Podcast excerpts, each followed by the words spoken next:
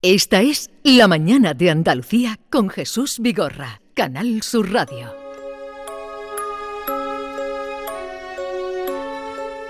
Las fórmulas del siglo pasado ya no son válidas. Hemos entrado de lleno en la era digital, una verdadera revolución industrial, económica y social cuyos efectos apenas hemos empezado a vislumbrar. Un mundo regido por la inteligencia artificial, con ordenadores cuánticos, sorprendentes avances en biotecnología y neurociencia y en el que hasta los objetos más cotidianos estarán conectados a Internet. Habrá empleos novedosos pero insuficientes. La población cada vez más envejecida ocupará ciudades abarrotadas en las que la soledad será la norma. Todo ello aderezado con una sociedad más polarizada mientras sufrimos las consecuencias de un calentamiento global que parece imparable. Sin olvidar los movimientos migratorios masivos. Se recrudecerá la lucha entre las grandes potencias por controlar esta nueva realidad y los escasos recursos naturales. Por tanto, hay que trazar estrategias imaginativas y eficientes que satisfagan las necesidades y aspiraciones de las poblaciones y especialmente de la juventud. Y después de eso, Pedro Baños dice, me acusarán de revolucionario y estarán en lo cierto. Buenos días, Pedro Baños, coronel. Buenos días, Jesús. ¿Qué tal está? Encantadísimo de estar en tu programa. Eh, esta es la contraportada del libro, que mm, un libro muy, muy costeado, muy argumentado, muy trabajado, como los que hace Pedro Baños, pero que resume muy bien aquí eh, cómo ve usted el momento actual. Sí, es que la encrucijada mundial. Es que tenemos que ver los avances tecnológicos que a veces hasta asustan, ¿no? Es que mm, nos impresionan todos los días. Recientemente hemos conocido que por primera vez en un juicio en Estados Unidos el abogado defensor era una inteligencia artificial. O pensemos ahora lo que significa este chat GPT, que resulta que tiene una capacidad de producción literaria impresionante, o sea, que está superando claramente a los humanos y además con una rapidez mm, deslumbrante. Claro, es que está cambiando tanto el mundo que es que no podemos esperar a, nada más y sobre todo lo que no podemos hacer es aplicar efectivamente fórmulas totalmente desfasadas, algunos casos decimonónicas, si es que estamos en un mundo distinto y vamos a estar en un mundo completamente diferente de aquí a muy poco tiempo. Por eso necesitamos líderes que tengan esa visión, que tengan esa comprensión del mundo, que tengan esa idea de cómo está todo cambiando en una rapidez absolutamente inusitada. Necesitamos transformar completamente la sociedad si de verdad la queremos mejorar. Pero la inteligencia artificial, que es uno de los temas que se toca en el libro, ¿es una amenaza para la humanidad? ¿La ve usted como una amenaza para la humanidad? Va a transformar completamente la sociedad. Como acaba usted de leer, es que habrá empleos diferentes, pero va a haber muchos menos empleos. Es que está impregnando absolutamente todo. Incluso sectores que pensábamos a los que nunca iba a llegar. Está hablando hasta de la política.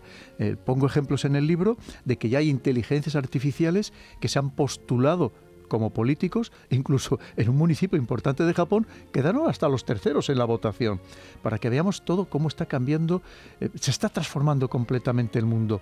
Y tenemos que tener en cuenta una inteligencia artificial que evidentemente habrá cosas en las que nunca nos llegue a superar a los humanos, porque los humanos tenemos una característica que nunca tendrá una máquina, que es nuestra impredecibilidad precisamente porque somos esclavos de nuestras emociones, de nuestros sentimientos, de nuestros pecados capitales.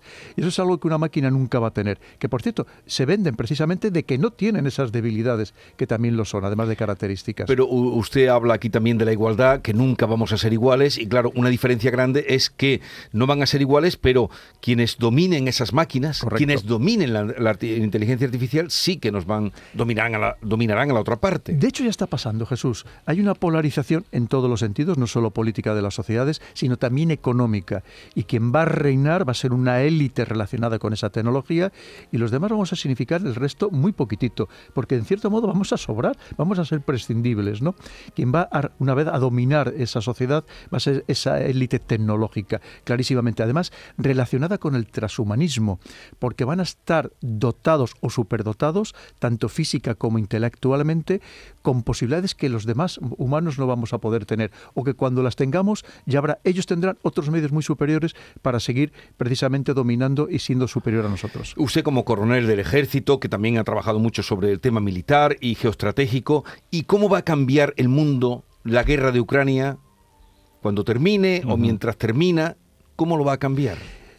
Es que lo relaciono con lo que yo pongo en el libro, el principal problema geopolítico que hay ahora mismo un Estados Unidos que se ve como potencia decreciente, que ha dominado el mundo a capricho desde 1991, cuando desaparece la Unión Soviética, y que de, prácticamente de la noche a la mañana, en menos de 20 años, resulta que le han salido unos contrincantes a los que no sabe cómo hacer frente. El principal contrincante es China, pero una China que actualmente está también respaldada por Rusia y por otra serie de países, más de una docena de ellos. Y esto le preocupa enormemente y lo que en cierto modo nos está haciendo es pedir ayuda a sus aliados a ver cómo soluciona su problema principal, ese problema de pérdida del dominio, de pérdida del cetro mundial. Y en cierto modo lo que está pasando en Ucrania, esta guerra absolutamente terrible que tenemos en Europa, es reflejo, es consecuencia también de este gran enfrentamiento, de un mundo que se ha roto, que ya no es el mundo que conocíamos hasta hace muy poco tiempo, vivimos en un mundo totalmente multipolar, multipolar actualmente, y esto apenas estamos empezando en este enfrentamiento, que es lo peor y lo más grave de todo, Jesús. Y Europa. Europa, nuestra vieja Europa, ¿perderá Occidente su sentido de autoconservación? vemos que nosotros estamos en la cuesta abajo, tenemos que reconocerlo.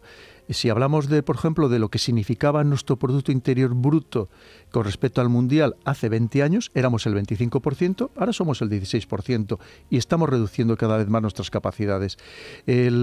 Porque a pesar de que tenía estos momentos de crisis deberían habernos servido para verdaderamente reforzarnos, lo cierto es que no es así. Vemos que cada país está intentando solucionar su propio problema dentro del contexto europeo porque las necesidades son diferentes. Tenemos el caso ahora mismo, por ejemplo, de una noticia que conocíamos ayer, de Austria y Hungría que se niegan a enviar armas a Ucrania. Cada país está intentando solucionar efectivamente su, su problema. Y esto es lo que hace que nos está debilitando y sobre todo debilitando frente a un mundo cada vez más competitivo, más agresivo y y tenemos que tener muy claro que si seguimos también en esta fase de nuestra propia casi autodestrucción, lo vamos a tener muy complicado para sobrevivir en este mundo, en nuestro nuevo mundo. Ahora que me habla usted de esos países que se niegan a entregar armas, pero eh, a, quienes componen la élite de Ucrania, que también hemos visto corrupción y tremenda con lo que se está leyendo, no sé si Zelensky podrá limpiar o no hasta donde quiera llegar, pero entregar armas de destrucción del planeta a esas élites de Ucrania, no es, hay que no es el camino, Jesús. Eh, hay que tenerlo muy claro. Curiosamente, los militares y los que hemos visto las guerras en primera persona somos los más antimilitaristas. Eh, fíjese lo que le digo. Una cosa es ser militar y otra cosa es ser militarista. Y ahora mismo aquí hay muchos políticos que desconocen la crueldad de la guerra, que conocen los efectos tan sumamente nocivos de la guerra, que parece que están muy animados a ir a ella. Esto es un gran error. No podemos consentirlo los ciudadanos. Tenemos que, que obligar a nuestros líderes nacionales e internacionales concretamente a los comunitarios, a los europeos, a que busquen fórmulas para negociar, fórmulas para encontrar la paz. Y que todo el mundo tenga que ceder algo, todo el mundo tenga que sentarse a esa mesa pensando a ver cómo podemos alcanzar precisamente este estado de paz que ahora mismo hemos perdido y que además tenemos que ser conscientes de hasta dónde se pueden llegar a deteriorar las relaciones y hasta las consecuencias terribles que podemos tener. Que es que estamos hablando de poder emplear armas nucleares. Es que yo no, creo que hay veces que hemos perdido un poco el sentido o la razón de lo que esto significa, ¿no? Y por lo tanto tenemos que ser muy conscientes de todo lo que podemos llegar a perder. Hay que no, no debemos olvidar, Jesús, que en las guerras hasta el que las gana pierde. Y sobre todo pierden sus ciudadanos. Esto en cierto modo nos está pasando un poco porque yo hago algunas declaraciones de personas muy poco versadas o nada versadas en estos temas que me temo que están sufriendo un poco los efectos de lo que pasó en el comienzo de la Primera Guerra Mundial, que después de 50 años de paz en, prácticamente en, Europa, después de la, la guerra franco-prusiana, pues parecía que ir a la guerra que era poco menos que un juego, que era una aventura, era ir de picnic, que solamente íbamos a matar pero no íbamos a morir. Y las guerras son verdaderamente terribles, Jesús, las tenemos que evitar a toda costa. Entonces, ¿usted no es partidario de que se entreguen armas eh, potentes de destrucción eh, a, Ucrania. Es que lo que estamos haciendo es alimentar más el conflicto. En vez de buscar soluciones, estamos alimentando el conflicto. Y si alguien piensa que por llevar más armas esto vamos a doblegar a Rusia, es no entender la idiosincrasia y la mentalidad del pueblo ruso, mucho más allá de Putin. Es decir, no sabemos exactamente con lo que estamos jugando ¿no? o lo que nos estamos enfrentando. Lo que hay que buscar es formas para volvernos a sentar a una, mesa de negociación y establecer otra vez esa paz que nos está faltando ya en Europa y no aventurar porque además eh, hay otra cosa, Jesús. Es muy fácil eh, lanzar a las campanas de la guerra al vuelo, pero la dureza con la que está resistiendo el ejército ucraniano, me gustaría a mí ver si éramos capaces de resistir esa misma dureza, esos enfrentamientos terribles, esas matanzas en algunos países europeos. Aquí estamos mucho más reblandecidos, estamos mucho más, somos más acomodaticios en nuestras sociedades y, me gustaría ver lo que íbamos a nosotros a aguantar el empezar a llegar eh, diariamente, llegar a féretros de soldados muertos en un escenario que en realidad está muy alejado de nuestros verdaderos intereses nacionales. Por eso le llaman a usted, o teme usted que le llamen revolucionario, o por querer implantar la mili o, retomar la mili? pero fíjese, le acabo de decir, no soy militarista, pero sí soy militar. Y soy consciente, plenamente consciente, y además lo defiendo siempre, de que tenemos que tener un buen ejército, bien preparado, Jesús, si me permite, que dé miedo, para precisamente disuadir a nuestros posibles adversarios para no llegar a entrar en la guerra. Eso es el objetivo principal de un ejército en un país democrático. Pero tenemos que ser potentes. Y además el servicio militar es que sirve para muchas más cosas. No debemos olvidar que lo primero es hay un mandato constitucional que todos los españoles tenemos el derecho y el deber de defender nuestra patria, pero además es que un servicio militar servirá para homogenizar el país, para cohesionar el país y entre otras cosas para que nuestros jóvenes, a veces con un exceso de proteccionismo, que se dieran cuenta de todos los bienes de los que disfrutan y que solamente tú te das cuenta cuando hay un contraste. Es decir, el, cuando tú has pasado hambre, cuando has, pasado frío en unas maniobras, cuando vuelves a tu casa, la comida de tu madre mm. te parece más maravillosa que nunca y el mero hecho de darte una ducha te parece el paraíso terrenal. El, claro, eso precisamente también sirve. Y sobre todo sirve también para darnos cuenta de que estamos en una sociedad en la que no solo podemos esperar que nos aporte, sino que tenemos que aportar también a esa sociedad. Y eso es lo que nos hace también, nos, que nos cohesiona como grupo, entre otras muchas ventajas. Usted habla de muchas cosas, por cierto que, el dibujo de la portada es tremendo, es, esta, esta pieza que para cazar, pues no sé, un cepo, es un cepo, pero que también, yo no sé si lo veo, pero también podría ser una corona. Sí, también podría ser. Tal como está, también podría ser una corona de, de, de, de, un Macbeth, ¿no? Podría ser una, una corona, pero es tremenda, está muy bien está muy conseguida.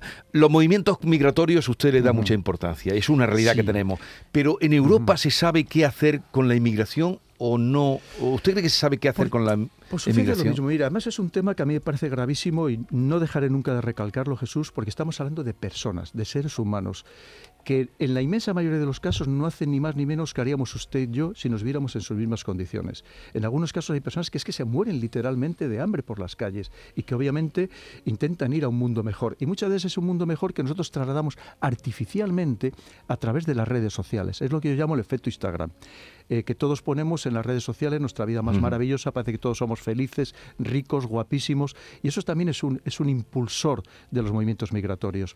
Pero tenemos que abordar este tema con toda la importancia que tiene, una vez más, porque son personas, son seres humanos, lo tenemos que abordar despojándolo completamente de ideologías y de dogmatismos, y verlo también de un modo absolutamente pragmático, de tal manera que busquemos lo mejor para las personas que se quieren incorporar a nuestra sociedad, pero también sin perjudicar a nuestra propia sociedad.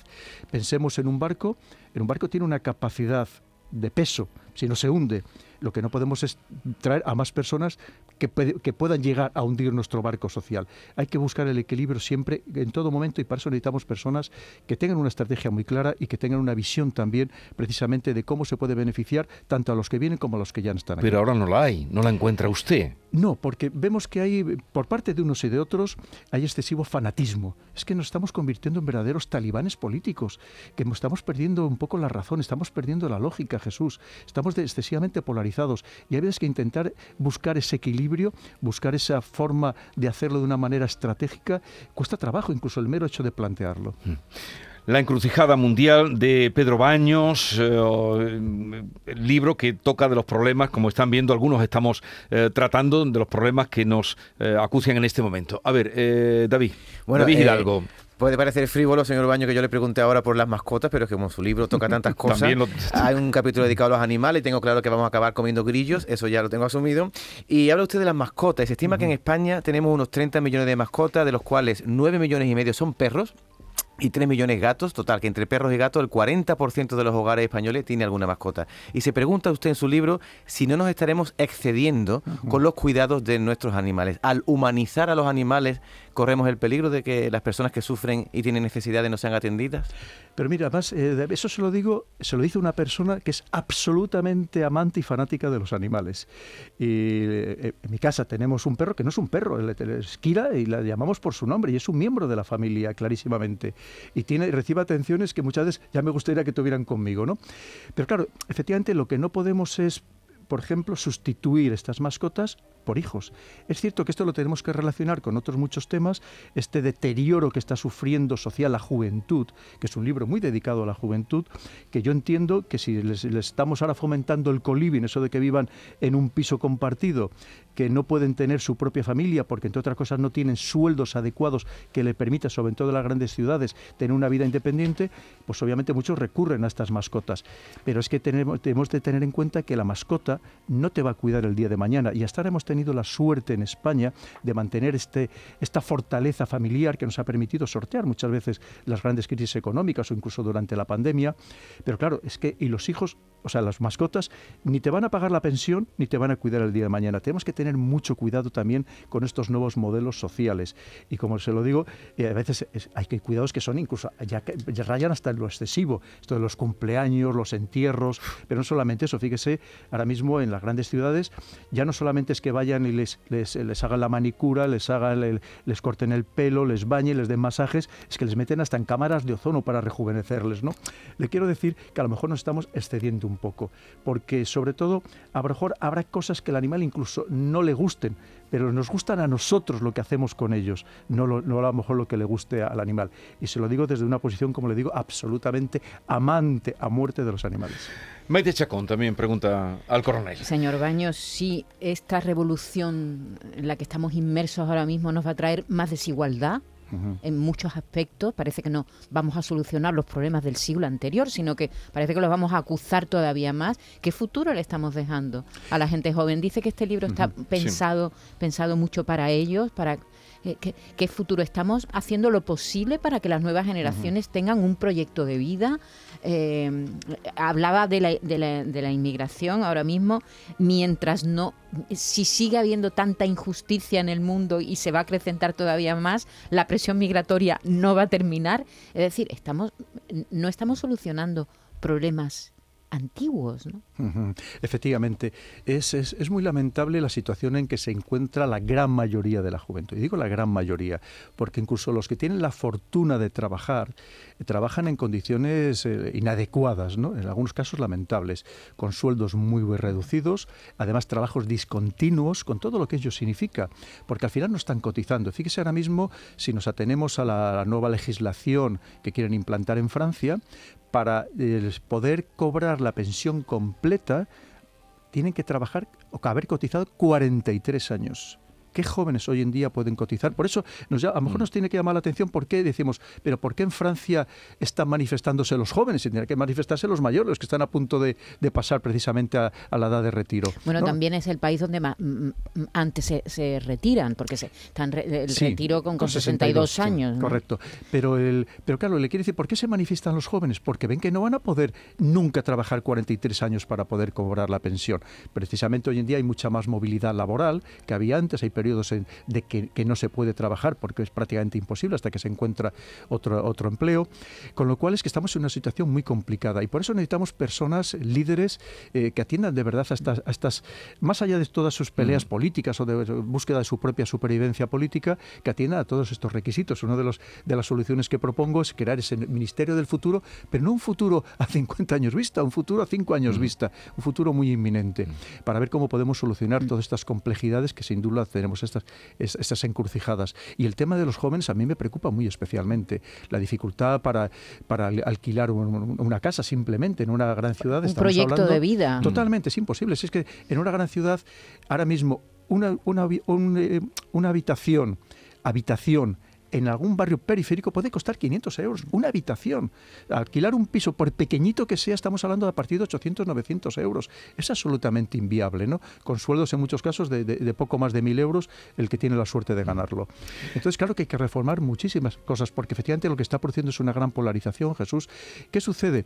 Porque lo que era antes clase media o expectativas de ser clase media está desapareciendo y hay una polarización, ricos que son cada vez más ricos y los demás clase media, que somos cada vez más clase baja, o la clase baja que está creciendo a pasos agigantados. Usted también habla ahí de la desigualdad y la igualdad frente a la desigualdad propone la igualdad como garantía de la paz social. Correcto. De esto y muchas cosas más habla eh, Pedro Baños, La encrucijada mundial, está publicado en Ariel, un manual del mañana, así es que ya ven, estábamos todos atentos a lo que nos decía, sobre todo lo que hay que agradecer es las muchas preguntas que nos hace y que nos hacemos y que nos invita a reflexionar sobre ello Pedro Baños. Gracias Gracias por la visita y, nada, hasta la próxima. Pues eso es lo que pretendo con el libro Jesús, que se abran nuevos debates, que creo que es lo importante, que nos sentemos todos para entre todos conseguir un mundo más justo, más libre y más seguro. Muchísimas gracias, Jesús. Gracias, adiós.